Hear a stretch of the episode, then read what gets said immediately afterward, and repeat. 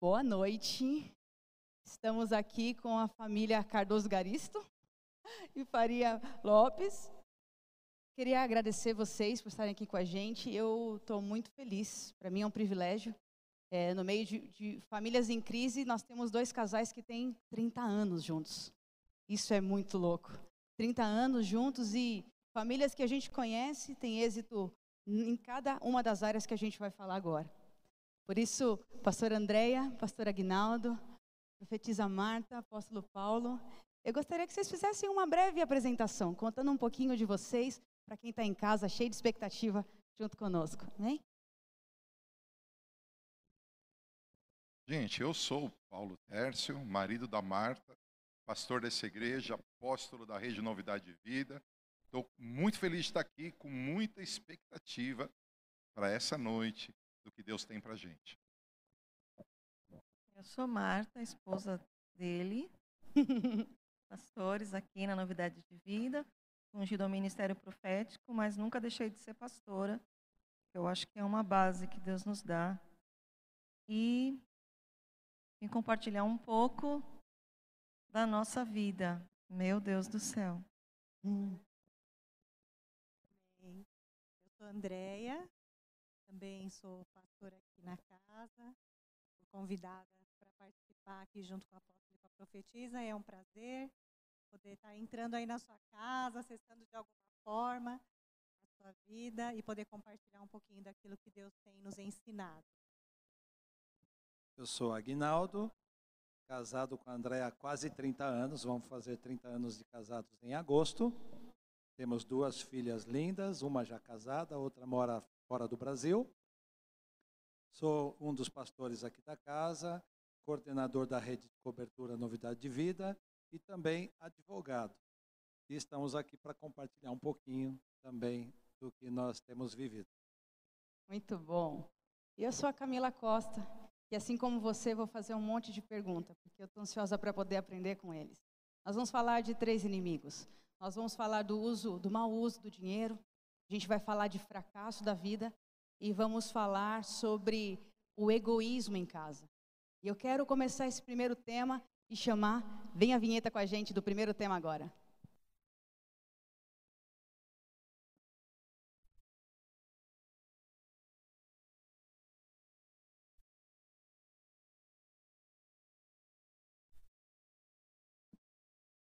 Bom, quero começar o tema de mau uso do dinheiro, falando com, o André e com o Aguinaldo.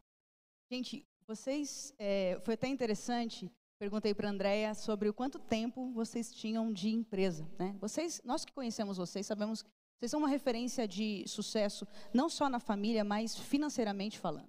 Né? Tem uma empresa com 35 anos, veio da família, vem passado de gerações. E a minha pergunta é assim, Sempre foi assim?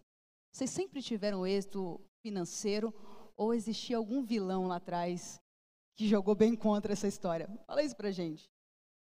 Bom, como todo negócio, nem sempre tudo é mar de rosas, né? A gente tem momentos de tempestades como essa que a gente está vivendo hoje mundialmente. Uh, mas para nós, eu creio que no começo da nossa vida de casados, um vilão que foi assim, muito vilão mesmo, foi o cartão de crédito.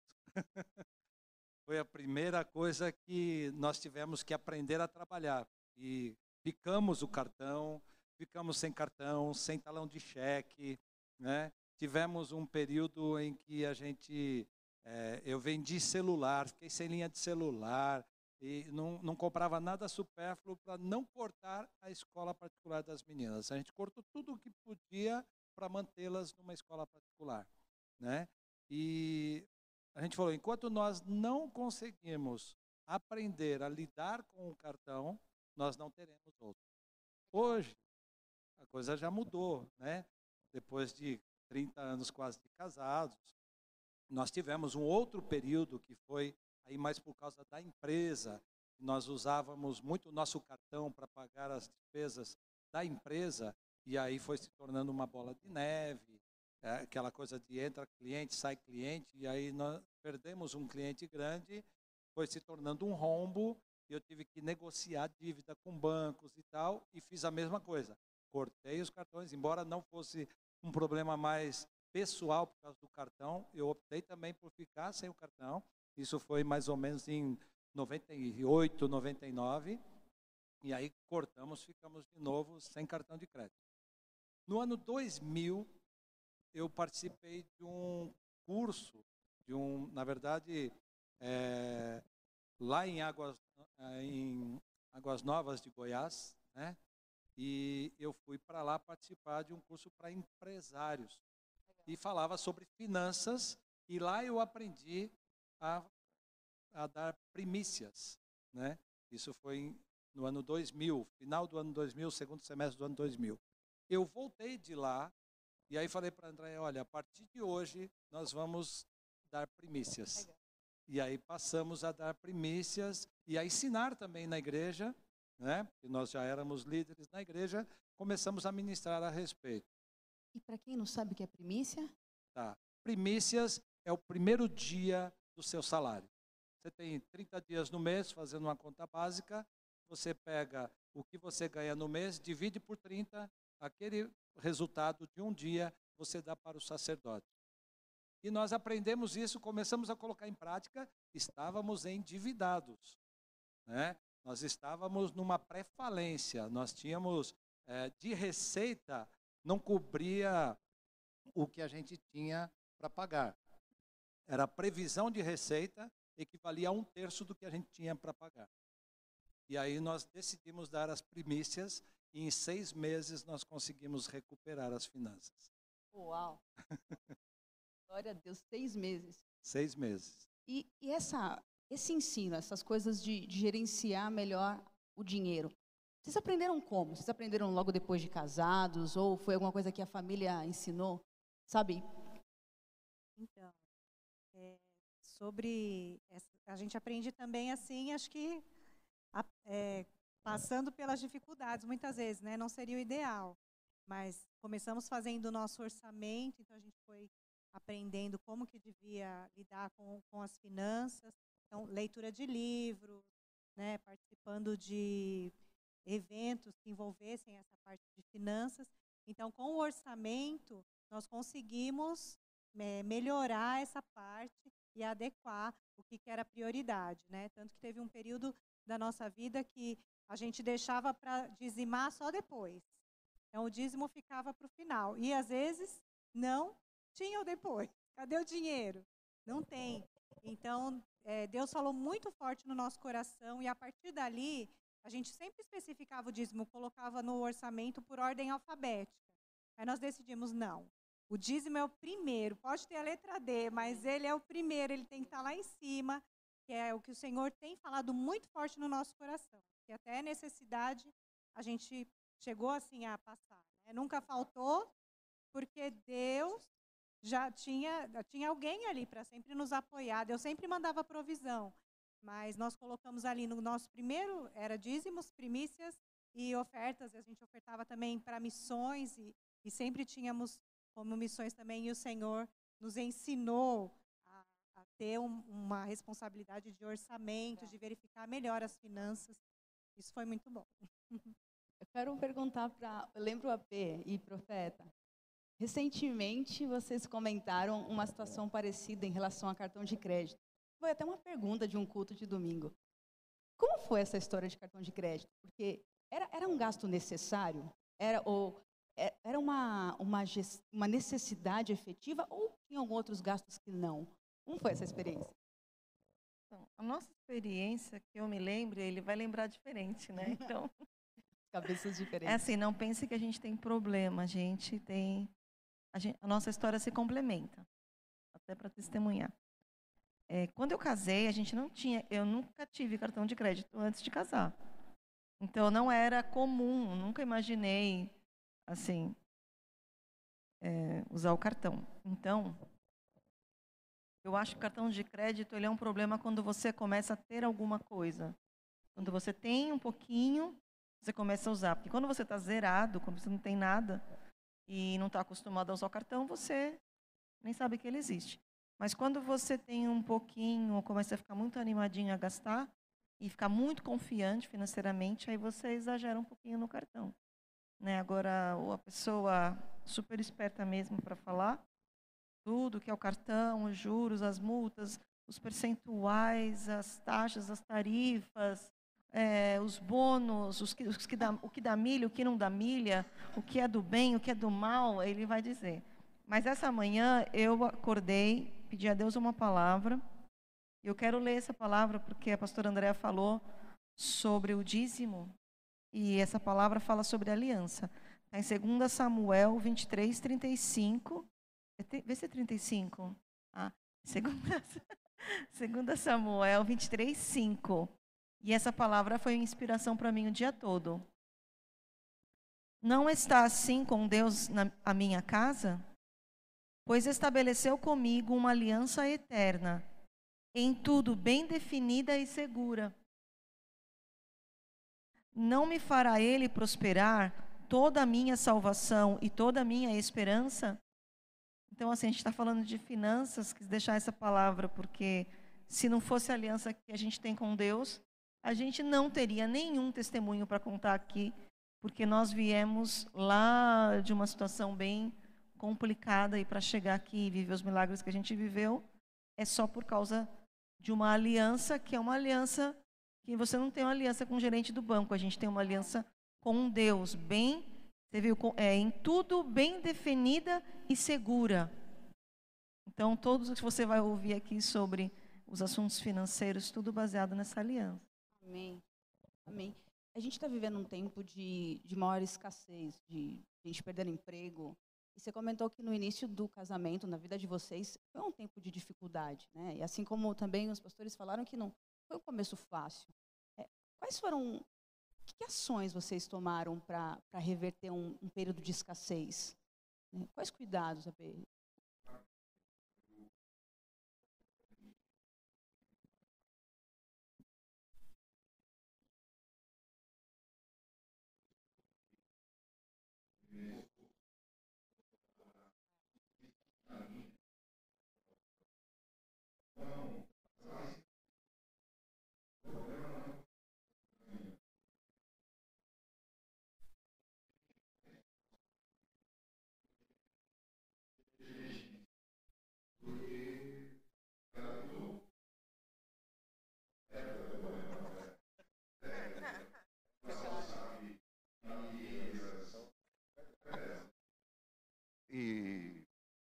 Eu, é, eu disse para Deus, sabendo que eu estava em pecado, eu era cristão, mas eu tinha uma gestão financeira, eu tinha um bom emprego, eu era trabalhador, ela era trabalhadora, ela trabalhava muito, ajudava o pai dela numa empresa.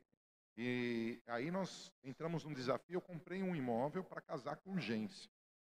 Eu falei, não vou morar de aluguel, vou dar um jeito Lógico, eu morava num bairro chique, numa casa chique, e fui para um bairro mais simples. Eu não tenho problema de começar pequeno. Mas o que eu descobri no nosso casamento. Sim, mas que... é bom falar isso. É o que você prefere? Morar num bairro simples, numa casa simples, que você não paga aluguel, e a sua prestação é, é um empreendimento para você?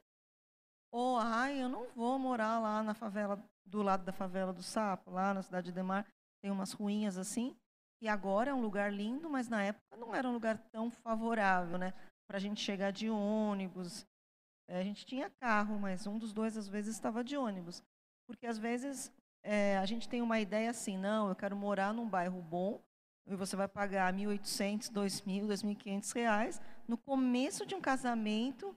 Gente, pelo amor de Deus, de repente, vale muito mais a pena você se apertar, ir para um lugarzinho menor que é seu, mas aquele dinheiro que você está colocando ali, ele depois vai se concretizar no seu imóvel, né?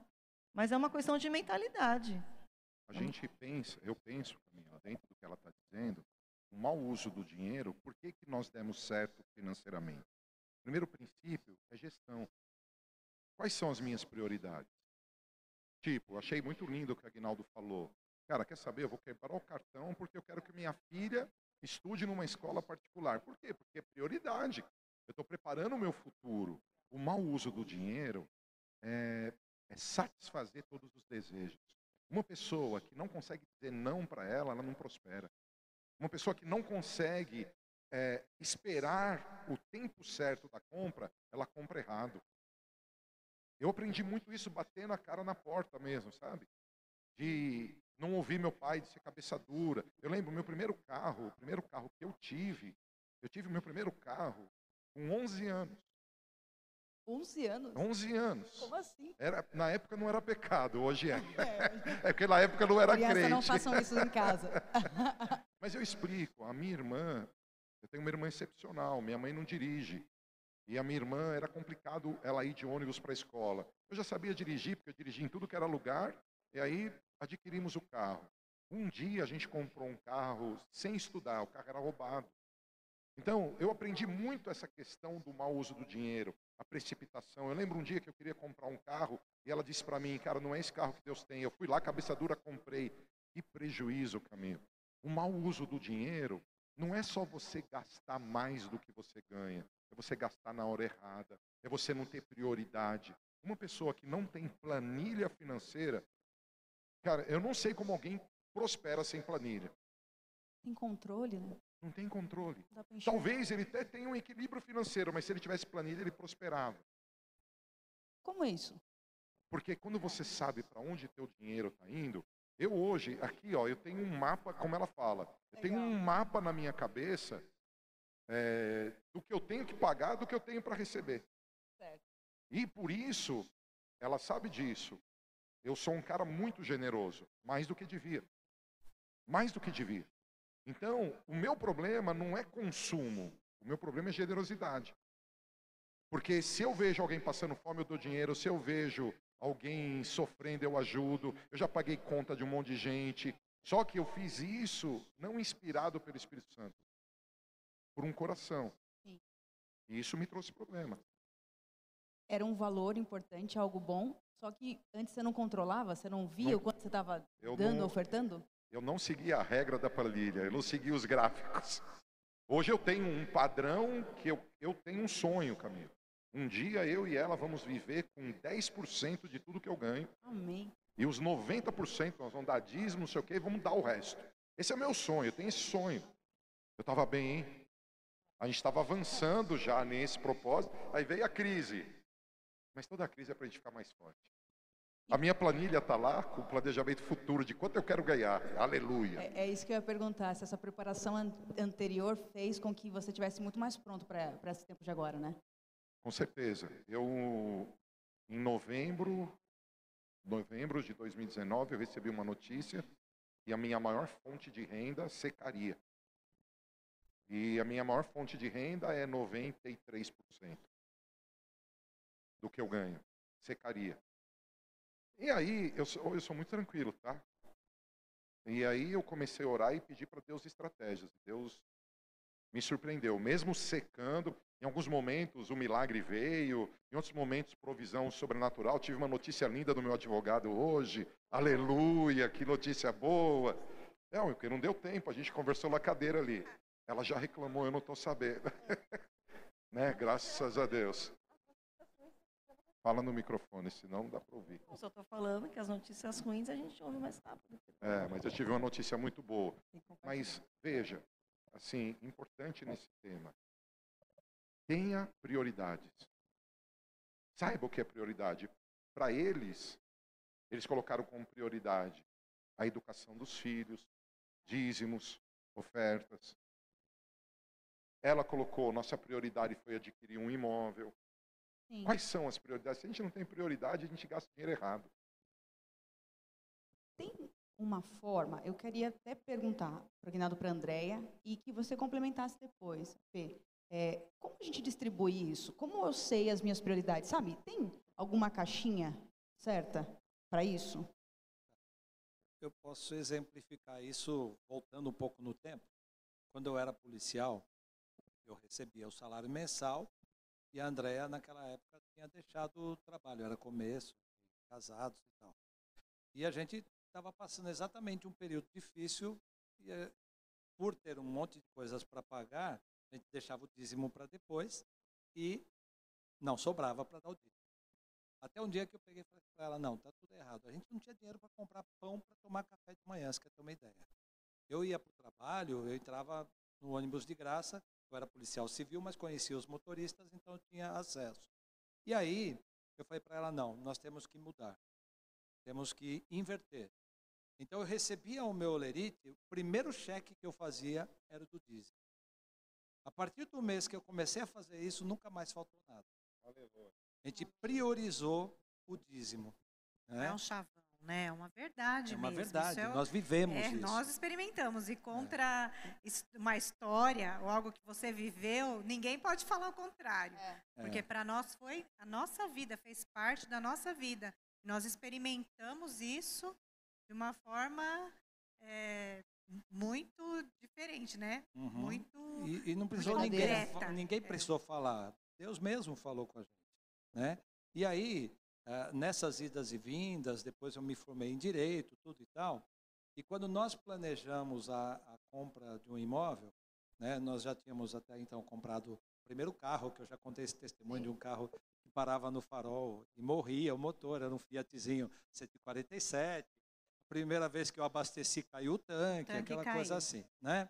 Ah, mas se for entrar aqui vai levar muito tempo. Então, o que, que aconteceu? A gente já tinha comprado o carro e a gente sempre, depois disso, começou a planejar. Ah, eu quero trocar de carro, eu quero né, avançar. Então, nós fomos sempre procurando guardar. Né? Pagava as nossas necessidades básicas, tirava primeiro dízimo, oferta, tudo, pagava as contas básicas e a gente sempre procurou poupar. E também ninguém ensinou, nós fomos aprendendo isso na prática. E aí, eh, quando chegou mais para frente, nós nos programamos para comprar um imóvel. Né? E compramos o nosso primeiro imóvel numa negociação. Foi até a casa que nós morávamos quando conhecemos você pequenininha, Mariana pequenininha, né? que nós estávamos botando fogo em algumas coisas lá.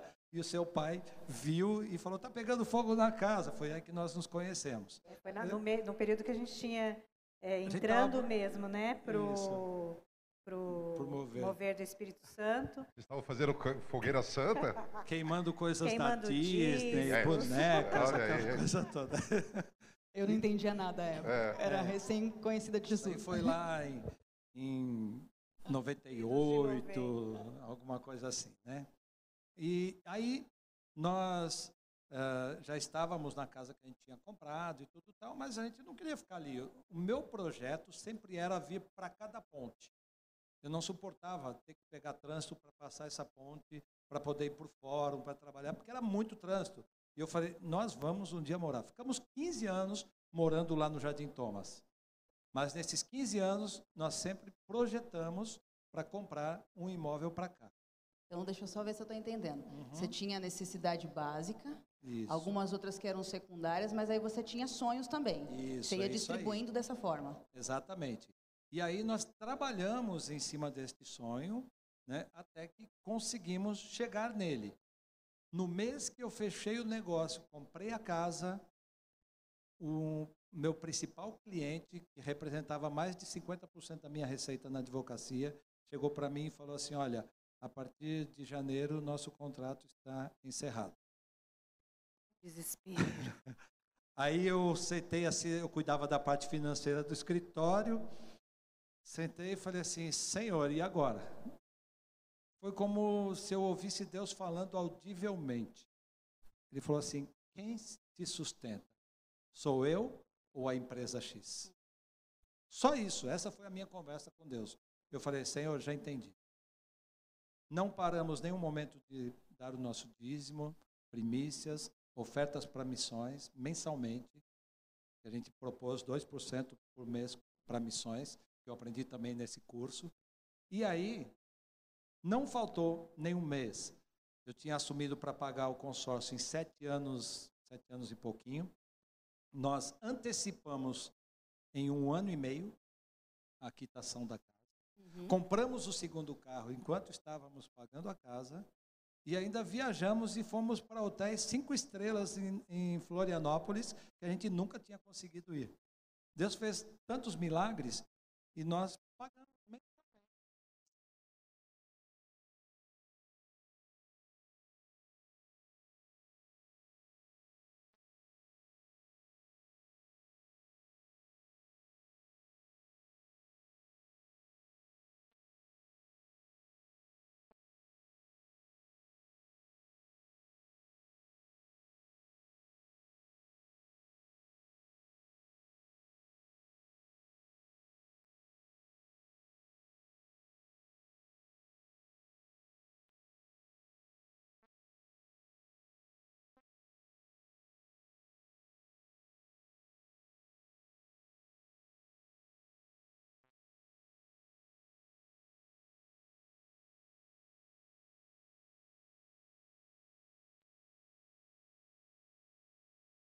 Todas as decisões grandes da família, a gente chamava os filhos para opinar.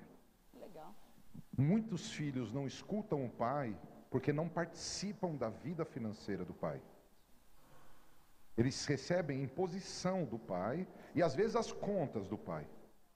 Mas aí o pai, aí o pai não, o pai não deixa ele Vamos sugerir. segurar só um pouquinho, porque eu acho que o som cortou na internet? Vai segurar um pouquinho. Voltou? Apóstolo, você pode responder novamente? A gente já voltou com o som com a audiência. Tá bom, gente, o que eu penso é assim: é, um filho, ele aprende mais por exemplo do que por discurso. Verdade. Nós, uma vez nós íamos também comprar uma casa. E aí nós começamos o projeto dentro do meu orçamento, eu já tinha planilha, mas nós começamos um projeto de sonhar. Então nós reunimos, só tinha o Mu e o Fê na época. Aí eu perguntei para o Felipe, Felipe, o que, que você quer que tenha na casa? Aí o Felipe falou, pai, eu quero que tenha uma piscina. Ah, você quer uma piscina? Que legal. E eu pensando, Jesus, deixa, mas deixa sonhar. Legal. Aí o Murilo falou, pai, eu quero que tenha uma quadra. Aí eu falei, Jesus. Começou a ficar um pouco diferente. Nós já estávamos num padrão financeiro abençoado. Eu morava num bom apartamento no Brooklyn, era próprio, era meu, é quitado. Então eu tinha já um capital. E a gente queria mudar perto da igreja. Então nós começamos a orar com eles e eu começava a mostrar para eles quanto custava, quanto a gente tinha de dinheiro, quanto a gente precisava de dinheiro. Quando o pai traz o filho para a administração do pai, o pai ensina o filho. Agora, quando o pai só dá ordem, é difícil o filho ouvir. As crianças, os jovens, os adolescentes, eles têm voz, eles têm pensamento, eles têm opinião. E se a gente ouvir, a gente aprende. Hoje as coisas mudaram. Né? Eu tenho um filho empreendedor, que é o Rafa. Ele falou para mim, pai, ó, eu estou aplicando meu dinheiro nisso aqui. Ele ganhou uma grana no negócio e falou, pai, vendi para não perder. Eu falei, olha aí, eu não tenho coragem, tá? Empreendedorzaço. Eu Legal. tenho coragem. Mas o que eu estou dizendo? Eu estou dizendo que a gente pode, como família, se a gente estabelece um princípio e traz os filhos para ele, para orar juntos. E o que Deus fez? Deus nos deu uma casa com quadra e Que com legal. piscina. E eles sabem que é milagre. Eu não vou lembrar valor, Camila, mas era assim. Vou imaginar que a casa custava 20 mil reais. Eu tinha dois. Era nesse nível de proporção. Eu fiz uma proposta para pagar o cara em três anos, eu acho. Esse exemplo é maravilhoso. Talvez alguém que está ouvindo a gente pode estar pensando, ah, é muito fácil porque você já tinha uma base. Não, não, não tinha. Não, eu tinha o imóvel, mas eu, eu tinha que vender o imóvel para pagar o cara. Certo. Eu tinha um sinal, eu dei o meu carro pro cara. Mas dei o teu também. Dei o fundo de garantia dela, demos carro, tudo que a gente tinha. Isso era desse tamanhinho perto do que precisava. E ele deu um ano para a gente pagar ele. Falou, daqui um ano eu Não, volto. era ele 40 morava no... mil meu fundo também, não precisa Ah. acabar com ele. Quê? Era 40 mil meu fundo. Teu fundo era 40 mil? Ah, é uma Olha. grana, hein? Poxa, se tivesse esse fundo hoje, Jesus. É bem. É, mas o que Deus fez? Fez um milagre. O cara aceitou minha proposta. Foi quase 40% abaixo do valor da casa. O cara aceitou minha forma de pagar. Deus fez milagres. Quando você tem um planejamento, quando você compartilha com a família, quando você tem as prioridades, você tem sucesso.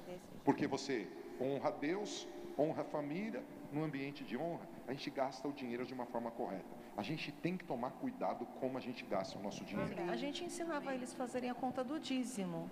Depois de uma festa de aniversário, é, dá uma olhada nos seus presentes, vê mais ou menos né, quanto representa e eles sabiam mais ou menos quanto que eles tinham que dar de dízimo. E às vezes o avô deles, eles tinham um avô mais rico e um não tanto.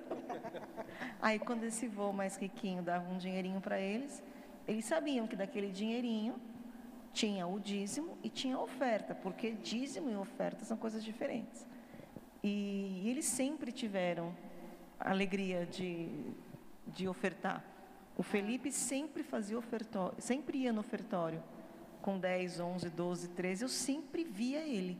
E eu ficava pensando, o que, que ele está ofertando? Porque ele não tem mesada, ele não trabalha. E eu ficava perguntando o que, que ele está ofertando.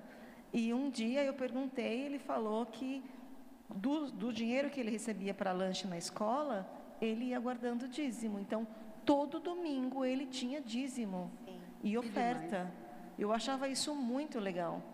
Então, é assim, como ensinar para os filhos?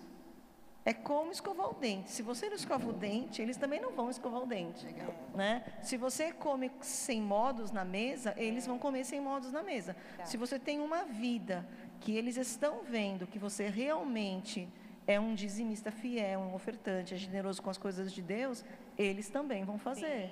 Estão no REC, né? Hã? Os filhos estão no REC, tá gravando o tempo todo que está vendo. É, é verdade. Isso é muito interessante o que a profetisa está falando. Eu sei que foge um pouquinho aqui, mas complementa isso. Conversando com a minha filha semana passada, ela estava dizendo e ela falou assim: Olha, por isso que eu sou tão exigente. Ela falou assim: aqui na escola tem vários pais que são separados. E aí as pessoas me perguntam, mas como? Seus pais são casados há 30 anos? Ela falou assim, mas como é isso, né? Ela falou, olha, se você visse como meu pai trata a minha mãe, ele estava aqui na Itália comigo, né? Fiquei três meses e pouco lá na Itália o ano passado, fiquei com ela e meu irmão. Aguentei, fiquei aguentando e ele chorando. Ela falou assim, ele ficava aqui, você tinha que ver, ela, ela usou bem essa expressão, você tinha que ver como é que o bichinho ficava. Ele arrumou um jeito de ir participar da conferência para poder ficar 10 dias, 12 dias lá com a minha mãe. Né? Aí as pessoas, os outros alunos, uau, né? Ela falou, é, acho que é por isso que eu sou tão exigente, porque tem que ser alguém que trate a minha mãe pelo menos igual o meu pai trata a minha mãe. Né? Que me trate pelo menos como meu pai trata a minha mãe. Então você vê como a influência do exemplo é muito grande na Sim. vida dos filhos. Verdade. Né? Isso pode tanto do o marido, né?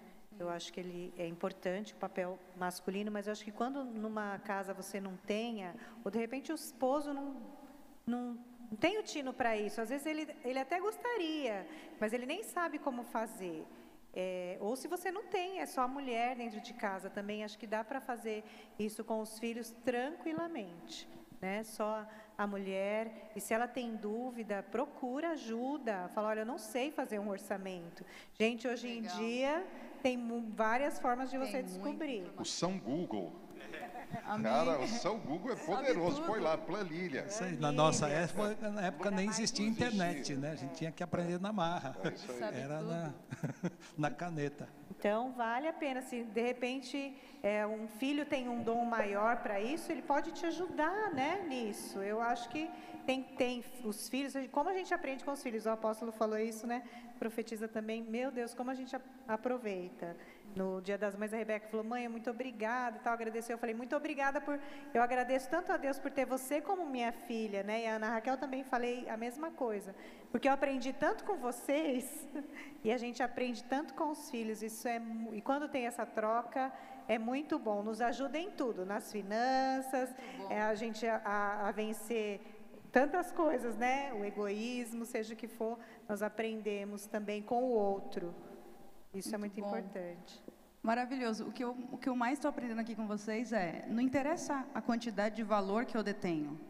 Se eu fizer um planejamento mesmo, primeiro entender que eu tenho uma aliança com Deus. Segundo, se eu fizer um planejamento de verdade, consciente, separando prioridade, eu posso inclusive ter necessidade básica suprida, necessidade secundária, coisas que a gente gosta, mas não vai viver sem, mas sonho também. E, e, de, e, nessa linha, talvez tem muita gente que está ouvindo a gente e está pensando que não dá para poder planejar sonho.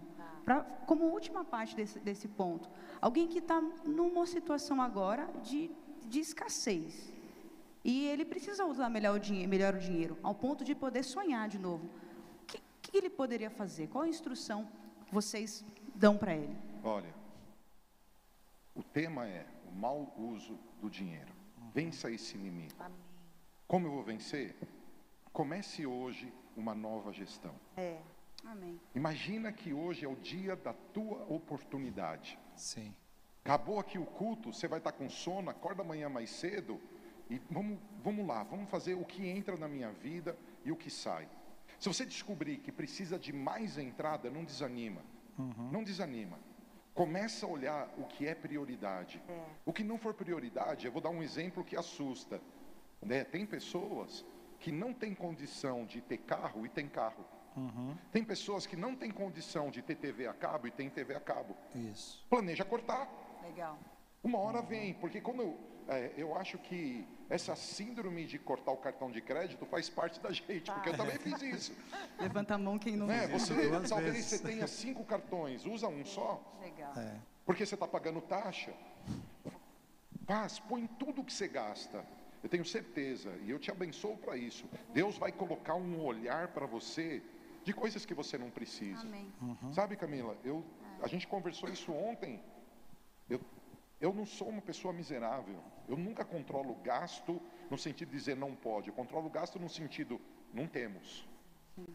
É diferente, não pode de não temos. Uhum. E eu vou ter que rever por causa da crise gastos. Eu tenho que rever gastos. Porque se eu não rever gastos, cara, eu já sei para onde vai o recurso. É. Cheque especial é caro, gente. Cartão de Sim. crédito é caro. Cair no rotativo é loucura.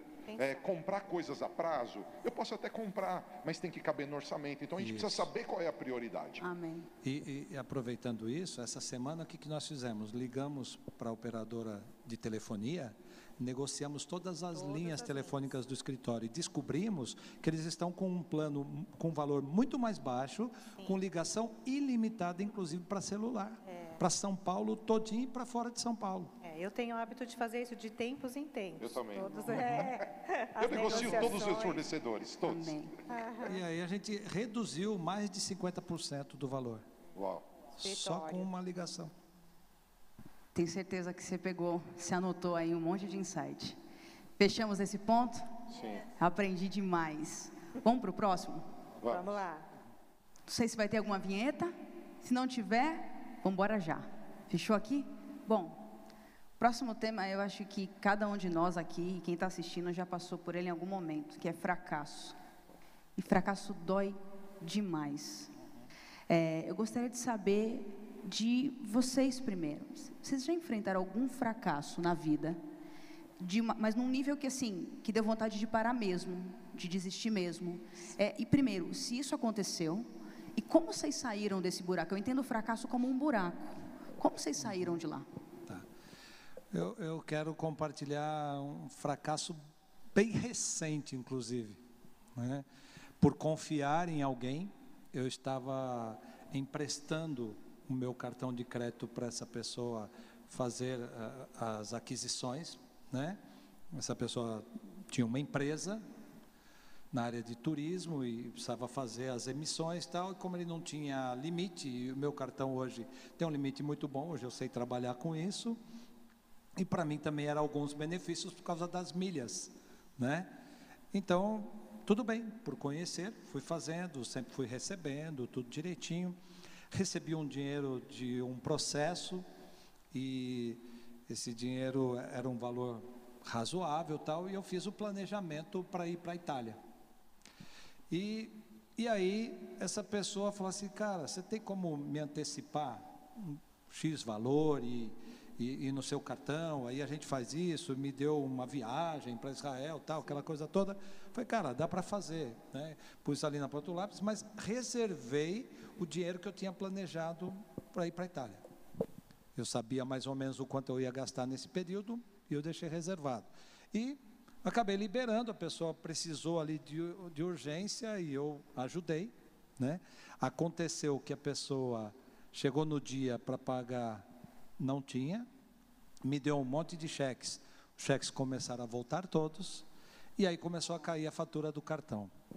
E eu viajei, fui para a Itália, tinha as minhas despesas para pagar lá, tinha a fatura do cartão para pagar e eu tive que parcelar o cartão de crédito. Isso para mim foi muito duro, porque eu vinha de um tempo de abundância, de prosperidade, sem ter que ficar negociando dívida, sem nada mais, graças a Deus tinha superado isso há muitos anos. E aí eu tive que parcelar os dois cartões, porque os valores eram altos, eu não tinha condições de pagar.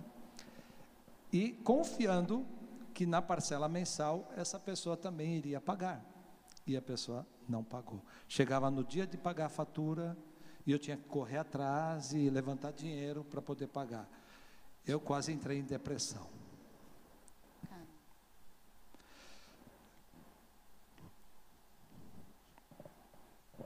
Longe da minha esposa, numa dificuldade dessa, tendo que pagar algo que não era meu por ter confiado em alguém. Ali quase eu joguei a toalha. E não digo até que não, passou pensamento de suicídio na minha cabeça. Mas a minha esposa aqui no Brasil, ela falou: não, a gente vai trabalhar, a gente É. vai levantar, a gente Trabalha, vai conseguir. gente. Ela sempre me colocando para cima. E eu sempre me apegando em Deus, orando, buscando. E aí, quando a coisa começava a pegar, eu não compartilhei isso nem com meu irmão, nem com a minha filha lá.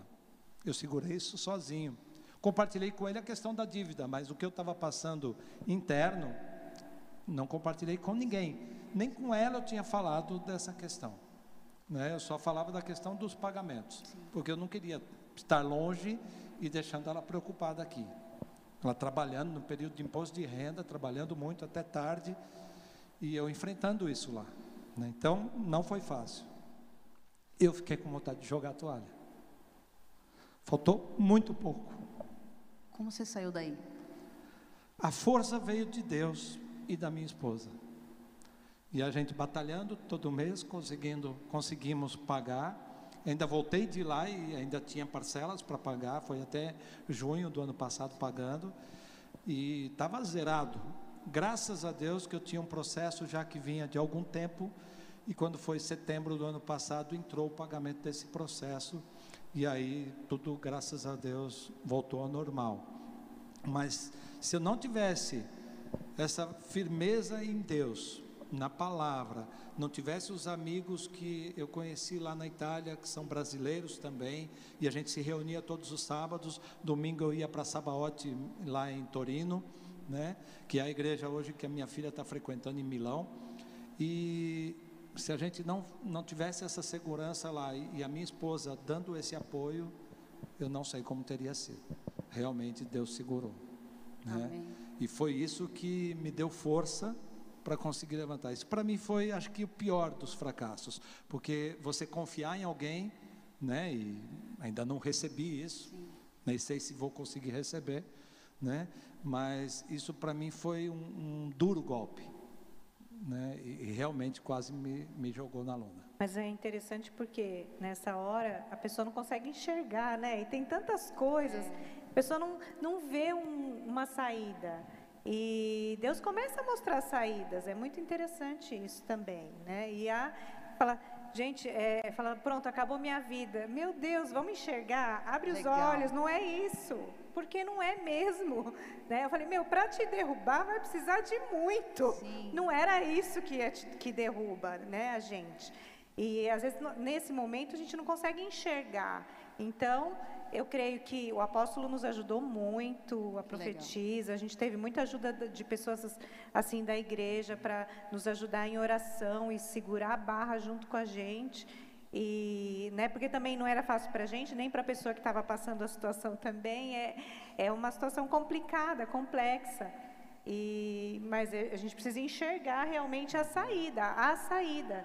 E Deus, em Deus, nós encontramos força e, e a situação se resolve, com certeza, com E Deus. conseguimos ir para Israel Que é mesmo assim. Com Cristo no barco, Honramos, tudo né? vai muito bem. E aí eu me apegava nessa, naquela palavra também, que o Senhor falou, quem te sustenta naquele momento, que quando é, a gente perdeu esse cliente grande, que ele perdeu, porque era advocacia, né, que a gente pagava pela advocacia a casa, eu não tinha condições de colocar nenhum outro dinheiro, esse dinheiro tinha que sair dali. E quando Deus falou para ele, quem te sustenta? E aí essa mesma palavra que veio, quem te sustenta, veio nesse tempo também. Quem é que te sustenta? E nós lembramos de tudo aquilo que nós já passamos no passado e o Senhor nos sustenta. Então não tenho que me preocupar. E aí Deus mandou recurso, mandou uma, uma uma um outro escritório. Deus sempre vai entrar com providência. Amém. Amém? Esse, em uma situação como essa, profetiza e apóstolo, vocês já tiveram algum fracasso drástico, mas que virou um trampolim? Sabe, que foi algo, como, como o pastor Aguinaldo falou, a pastora Andréia, terrível, mas que depois virou um trampolim, tipo, para uma super vitória. Eu tive muitos fracassos. Muitos, de verdade. Mas eu lembrei aqui de um que eu não compartilhei. Ah. É, quando Deus me chamou para o ministério, eu, eu trabalhei muitos anos no Banco Estado de São Paulo. Do Banco Estado de São Paulo eu montei restaurantes. E aí eu entendi de Deus de sair do restaurante para ser pastor tempo integral. E eu fiz isso com o apoio dela. Nesse, e foi tão lindo que eu, eu saí do restaurante e ela foi promovida.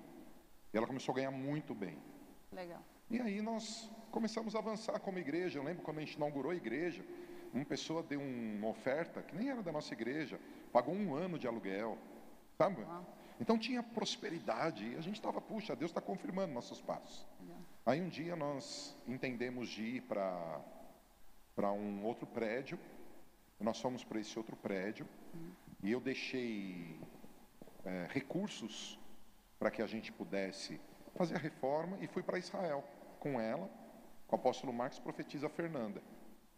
E nós, fomos, nós pegamos o prédio novo, que era na. Atlântica? Não, não na Atlântica. Na Rio Bonito. É. Na Rio Bonito. E eu não sei o que aconteceu. E acabou o dinheiro que a fonte secou, que eu era obrigado a pegar o salário dela inteirinho para pagar as despesas da igreja. Como marido, não. provedor da casa? Prédio novo você já não trabalhava mais, já não, tinha Carol. Não, não, Carol. Rio Bonito. Irmãos, você quer falar? Fala no microfone. Olha, esse momento está sendo uma conversa familiar. Está tendo uma negociação muito importante. A minha esposa está falando no ouvido. Irmãos, a vida como ela é. Deixa eu contar algo para vocês. Data é ela está equivocada, fica tranquila. Irmão, olha para mim, data é data. A gente mudou para Rio Bonito em dezembro de 97. E a gente foi para Israel. Quando a gente foi para Israel em 97, lembra que a gente não tinha dinheiro para nada? em Israel, a gente foi com amor, com muito amor, mas sem dinheiro. Quando a gente chegou em janeiro de 1998, os irmãos estavam limpando as paredes, pintando, aí começou o trabalho na Rio Bonito em 98. O que, que tem? O que, que eu falei de diferente? Que você não sabe para onde foi o dinheiro, né? Porque ele o não dinheiro tinha. da igreja, meu amor. Mas a igreja tinha 20 não. pessoas. Tá bom, deixa eu explicar. Você, nessa época, não trabalhava na igreja. Não, não, não. É, você trabalhava fora. É. E qual é o meu fracasso? Que eu estou contando aqui e a senhora está me atrapalhando. eu pegava o teu salário, meu amor, e pagava o aluguel da igreja. Eu pagava. Fala no microfone. Mas eu estou falando com você. Oi, gente. Ela tem que aprender a se comportar no online. Em 98, praticamente dos 12 meses, o teu salário pagou aluguel. Sim. E é isso que eu estou falando. Não, aqui você falou, um ai, não sei o que aconteceu, o dinheiro não, sumiu. Tinha um dinheiro da igreja para a reforma que eu deixei. Ah, para Porque reforma. nós fizemos uma oferta alçada para a reforma. E quando eu voltei, não tinha mais. E aí eu fiquei assim, a arrecadação não ia, não tinha dinheiro para pagar a conta. Eu me senti o fracassado. Eu sou responsável de sustentar a casa. Eu era empresário, deixei as empresas, deixei um bom emprego para ser pastor da igreja. Quem sustenta a minha casa é a minha esposa. Tudo bem, vou vencer meu orgulho, mas está bom. Mas quando ela começou a sustentar a igreja, eu me achei o pior pastor do mundo. A minha cabeça ficava assim: acho que eu sou ruim, cara. Porque querendo ou não, ela falou aqui, cara, eu vim de uma família estruturada. Eu tenho carro desde pequeno. Já casei com casa própria. Demos um passo de fé, mas mas, de repente, cara, de repente, eu tenho que pegar o dinheiro que era do trabalho dela para pagar a igreja. Eu estava me sentindo o cara errado, entendeu? Tem muita culpa também, não vem? Muita culpa. Como saímos dessa? Como nós vencemos? Cara, primeiro, vencendo o orgulho. Amém. Porque eu tinha vergonha de receber oferta. As pessoas queriam me dar oferta. Não, não preciso, irmão, obrigado. Hoje, valeu. Manda mais. Valeu. Você quer obrigado. Sabe, a conta é essa. De Deus. Naquela época, eu tinha orgulho. Sim. Eu comecei a, a entender melhor E para ela era um prazer estar comigo nessa. Ela mergulhou de cabeça nisso. Então eu não me senti envergonhado. E Deus começou a fazer É bom milagres. nunca você se esquecer disso, hein? É, Faz Memória 30 boa, né? anos que eu mergulhei de cabeça, menina. Nem Por que, a gente gosta de um viajar arzinho. muito? A gente se diverte muito também. Muito bom. Mas aí Deus fez, e pela bondade e misericórdia. Cara, quantas coisas lindas a gente experimentou, quantas intervenções divinas, mas fracasso faz parte da história de qualquer pessoa. Verdade. Se você está nos ouvindo e já fracassou, por favor, não deixe o fracasso ser uma marca na tua vida de peso. Deixe o fracasso ser uma oportunidade de você recomeçar de forma diferente. E eu tenho certeza que Deus vai abençoar. Amém. Amém. Amém. Verdade.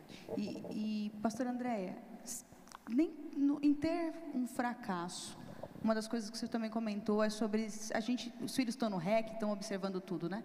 Como é que vocês lidaram com isso, sabe? Compartilhou com os filhos o fracasso? E que aprendizado gerou para a família? Nosso último, nosso último comentário desse tema. Sim, porque envolve também um sacrifício de alguma forma delas, né? E, então nós conversamos sim, apresentamos para elas, mas eu sempre falava, gente, a nossa vida tem que ficar mais emocionante, né?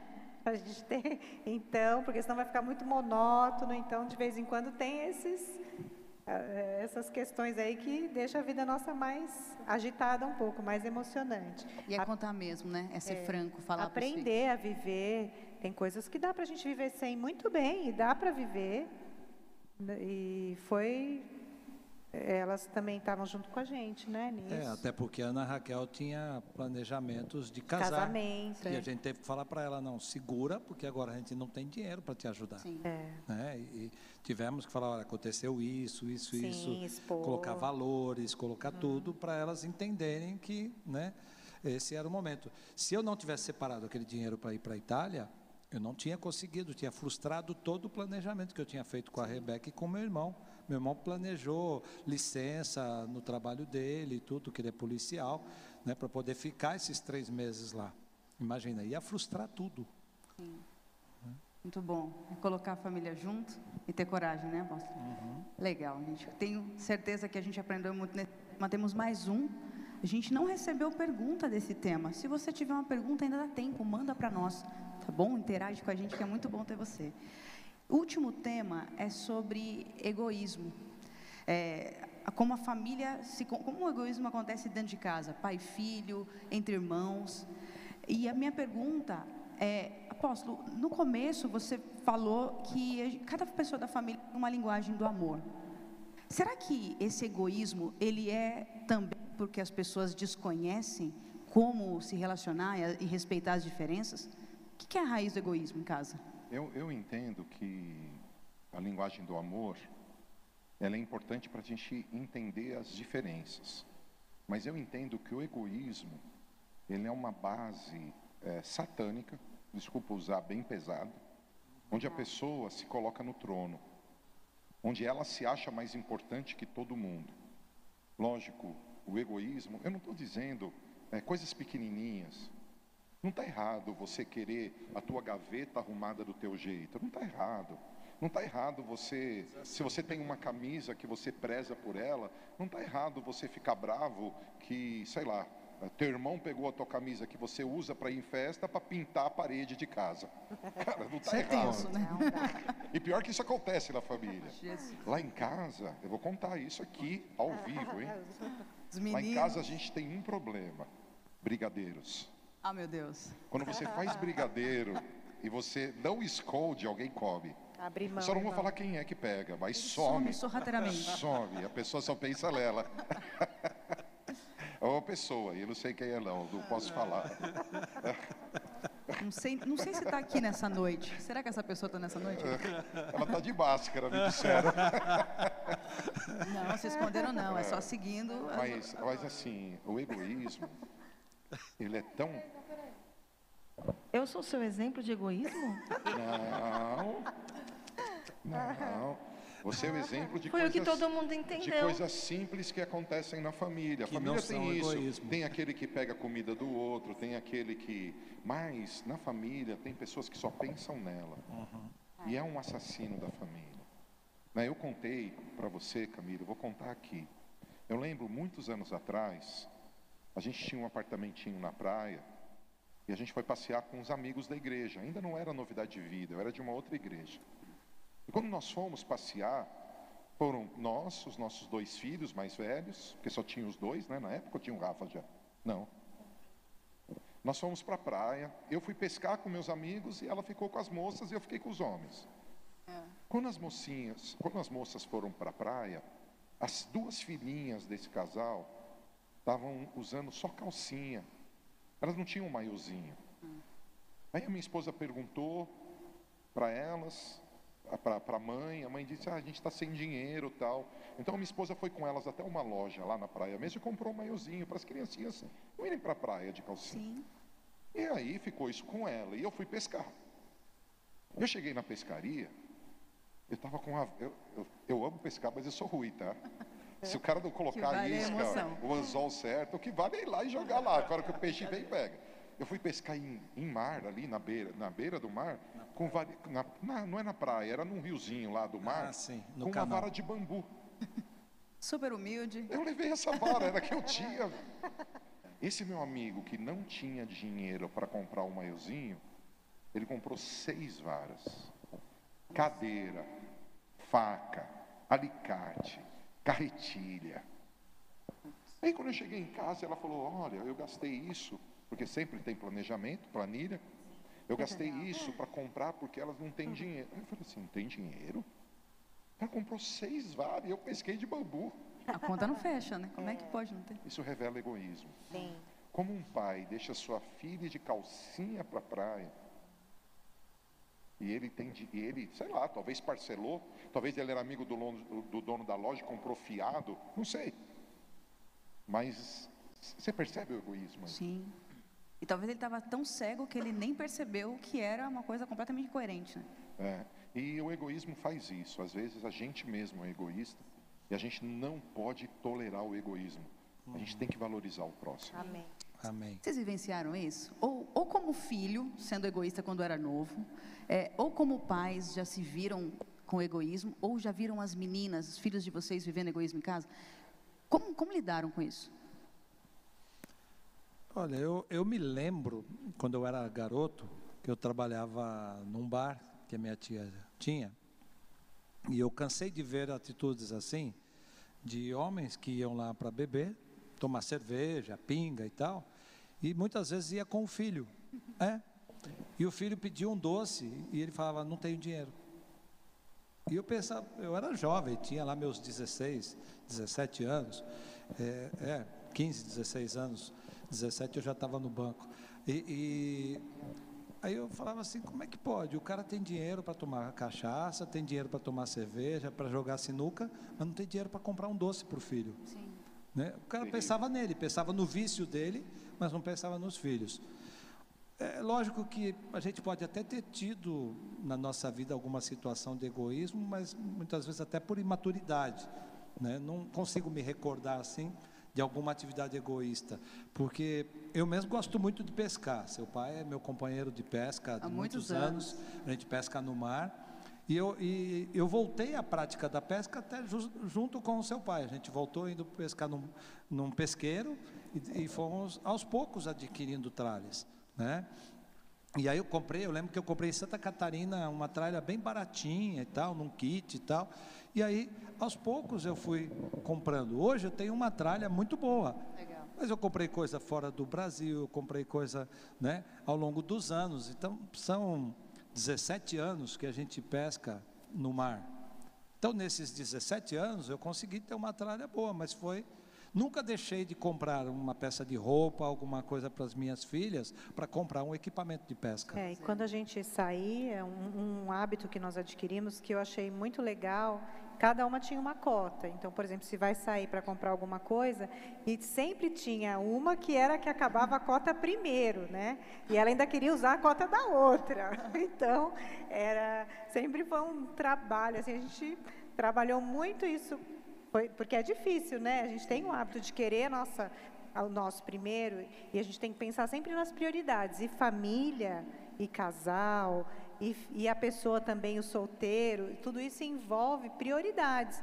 E, e a prioridade de preferência dentro da família, né? Porque às vezes os filhos também não pensam nos pais, só pensam neles. Sim.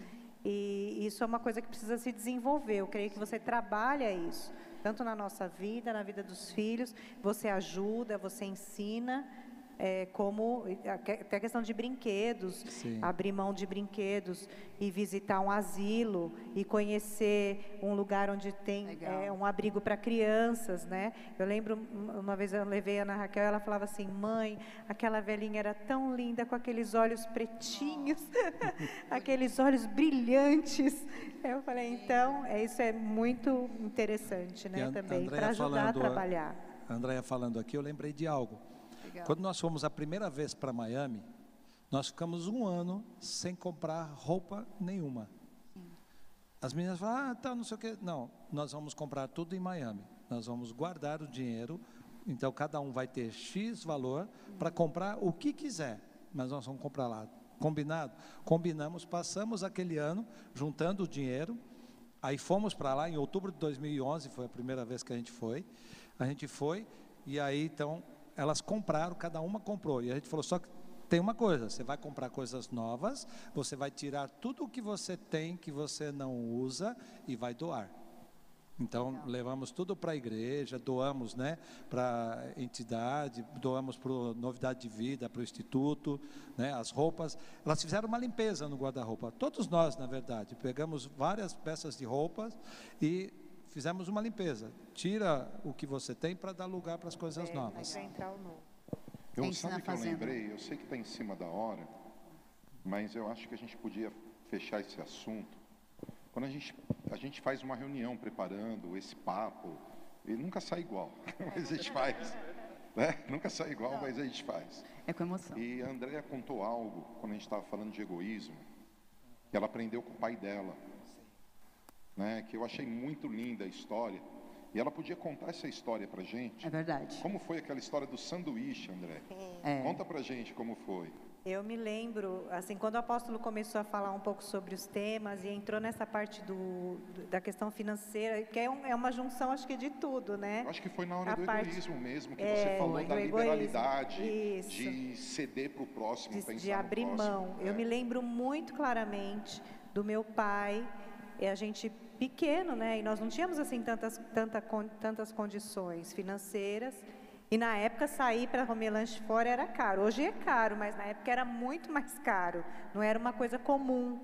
E ele ah, fez esse sacrifício assim por nós, porque a gente tinha vontade de comer um lanche fora e nos levou numa lanchonete. E eu me lembro muito bem de nós três, éramos três, e os três comendo lanche e meu pai olhando né? Eu, eu começo a me emocionar toda vez que eu vou falar sobre isso, porque realmente é o exemplo, né? E ele não precisou falar nada. Não é que ele falou, olha gente, eu estou comprando lanche para vocês, eu estou ficando sem, eu estou fazendo a vontade de vocês. Nunca jogou isso na nossa cara, ao contrário. Mas eu sabia, eu, é uma coisa assim impressionante. Eu olhava para ele e via aquele amor sacrificial, sabe? De um pai para os filhos, para vê-los felizes, e ele estava feliz, super feliz de ver que a gente estava comendo lanche, felizes também, comendo lanche, e eu ofereci, eu me lembro de oferecer ainda, pai, o senhor quer comer? Eu sabia que ele queria, e eu ofereci porque eu sabia que ele queria. Sim. Mas ele falou: não, filha, esse é o momento de vocês, é para vocês, que vocês tenham esse momento. E isso é viver pelo, pelo exemplo, né? Isso me marcou, eu era pequena. Sim. Muito pequeno. Uau. Nada ensina mais. Sabe o que eu penso, Camila, quando ela conta algo assim? É, às vezes a gente não quer dividir o controle da televisão. É. A gente não quer dividir o nosso tempo. A gente trabalha e a gente é egoísta, porque a gente chega em casa só pensa no nosso descanso é. e o nosso filho está morrendo de saudade. Às vezes a esposa que trabalhou também, que está cansada, mas fica aquela coisa da cabeça machista, ela que se vire. A gente às vezes tem egoísmo e não percebe. Quando ela contou essa história, eu fiquei pensando no pai. Ele deu o melhor para a gente. Amém. É. Ele queria Jesus para ele. Sim. Mas ele queria falou, não. sofrer, né? Eu vou dar para eles. Uhum. Isso mexe comigo. A gente precisa dessa, a gente precisa vencer esse egoísmo que só faz a gente pensar na gente. Porque daí a gente vai para a igreja, porque a gente quer enriquecer, porque a gente quer ter um bom casamento, porque a gente quer que dê tudo certo. Eu, eu, eu, eu. A gente não vem sacrificar, Uhum. a gente só vem receber. O egoísmo tem destruído famílias. Que a Verdade. gente vença ele. Amém. E agora vamos vencer. Porque não, esse papo é um papo sobrenatural. Então agora a gente vai orar para quebrar essas cadeias. Queria chamar o VT e na sequência a gente vai interceder e clamar para a gente vencer inimigos. Amém. Bora lá.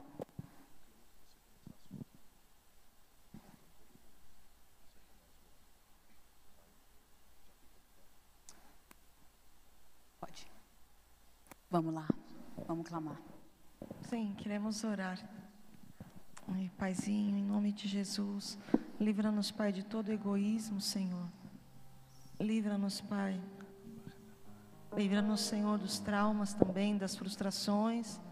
Senhor, cada pessoa que está conectada ouvindo essa mensagem, Senhor, que está travada, Senhor, em prisões, está em casulos, Senhor, está paralisada com os seus fracassos. Pai, em nome de Jesus, que agora, Paizinho, o Senhor toque nos seus olhos, toque na sua mente, Pai. Declaramos, Pai, que esta pessoa começa, Pai, a enxergar oportunidades, Senhor, para novas atitudes, Senhor, e para sair desse momento de fracasso. Em nome de Jesus. Pai querido, toda pessoa que se sente prisioneira na sua vida financeira, Pai, que se sente sempre vítima, Pai. Em nome de Jesus, toda pessoa que que percebe que tem servido ao dinheiro, que não está usando o dinheiro como uma, uma moeda, uma ferramenta de prosperar e de conquistar o que o Senhor tem para ela. Nós declaramos também, Pai, que a revelação e que a tua presença, a tua graça a tua misericórdia alcance a vida dela, Pai. Que essas áreas de desequilíbrio financeiro, agora à luz da tua palavra, Senhor, elas comecem a entrar em harmonia em nome de Jesus. Nós declaramos tua graça, Pai, em nome de Jesus. Eu quero te convidar, se você pode ficar em pé, se você pode levantar as tuas mãos. Nós denunciamos três assassinos da família: o mau uso do dinheiro, nós declaramos que toda a força do mau uso do dinheiro, por cultura, por espíritos familiares, por jeito de pensar, está sendo vencido no poder do nome de Jesus. Nós declaramos que Deus faz milagres na tua casa. Eu quero declarar que esses três assassinos da família, mau uso do dinheiro, frustrações e egoísmo, eles são vencidos na autoridade do nome de Jesus. Eu quero declarar que tá, milagres do Senhor vão passar agora. Quero declarar que o poder do Senhor vai tocar a tua casa. A gente tem expectativas quando a gente prepara esse culto, porque é um papo sobrenatural. Talvez a gente não consiga, são tantas coisas que a gente quer falar, a gente não consiga falar tudo que está dentro da gente.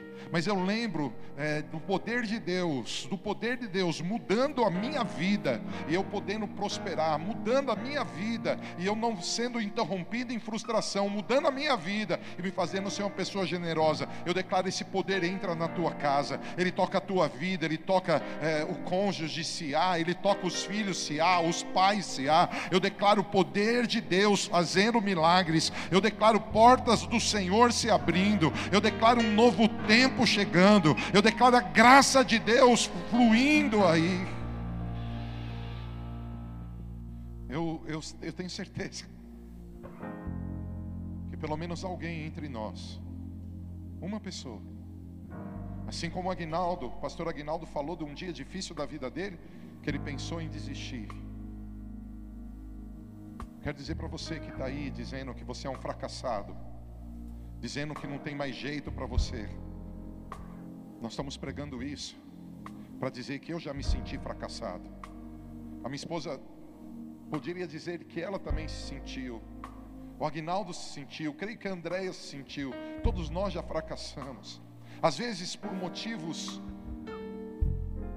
externos, mas os meus fracassos, a maioria das vezes, foram por minhas escolhas, e muitas vezes escolhas egoístas. Eu quero dizer para você que tem pensado em desistir, não desista, ainda dá tempo de recomeçar. Não desista, Deus tem algo para a tua vida. Eu quero gritar para todas as famílias conectadas, igreja, novidade de vida e famílias conectadas. Deus trará um avivamento sobre nós. 2020 será, será um ano glorioso ainda. Eu quero declarar o poder de Deus na tua casa casa. Eu quero declarar rompimentos, assassinos da família caindo por terra. Eu quero declarar sobre tua vida sabedoria para ter uma boa gestão financeira. Eu quero declarar sobre a tua vida superação para largar as frustrações. Eu quero declarar sobre tua vida uma mente nova, aonde você não pensa tanto em você, mas você dedica tempo, você dedica recursos para aqueles que te secam. Eu declaro você sendo conectado na maior conexão que há que é Deus, e através dessa conexão você vai aprender as linguagens do amor para se conectar com a tua casa. Recebe milagre, recebe milagre. Eu declaro cura sobre a tua vida, eu declaro força sobre a tua vida, eu declaro poder sobre a tua vida, eu declaro graça sobre a tua vida, eu declaro a bondade de Deus sobre a tua vida. No nome do Senhor Jesus. Eu convido você profeticamente, tira a espada da bainha e levanta a tua espada. Eu declaro que todos os demônios, todos os espíritos familiares, algumas pessoas não entendem isso. Estude a história de Abraão, Isaac e Jacó, e você vai perceber os ídolos do lar indo de geração em geração. Eu quero declarar que todo ídolo do lar que está atrapalhando o relacionamento familiar, eu confronto, eu passo junto com você essa espada, eu corto as ligações, eu declaro um novo tempo, eu declaro um novo dia eu declaro casais mais apaixonados, eu declaro famílias que um relacionamento mais forte. Eu te abençoo, eu te abençoo. Receba. Eu vou convidar você a respirar bem fundo, respira. Agora solta o ar. Declarando que o velho sai. Inspira de novo, recebendo o novo de Deus. Inspira. Solta o ar. Que venha alegria, que venha paz.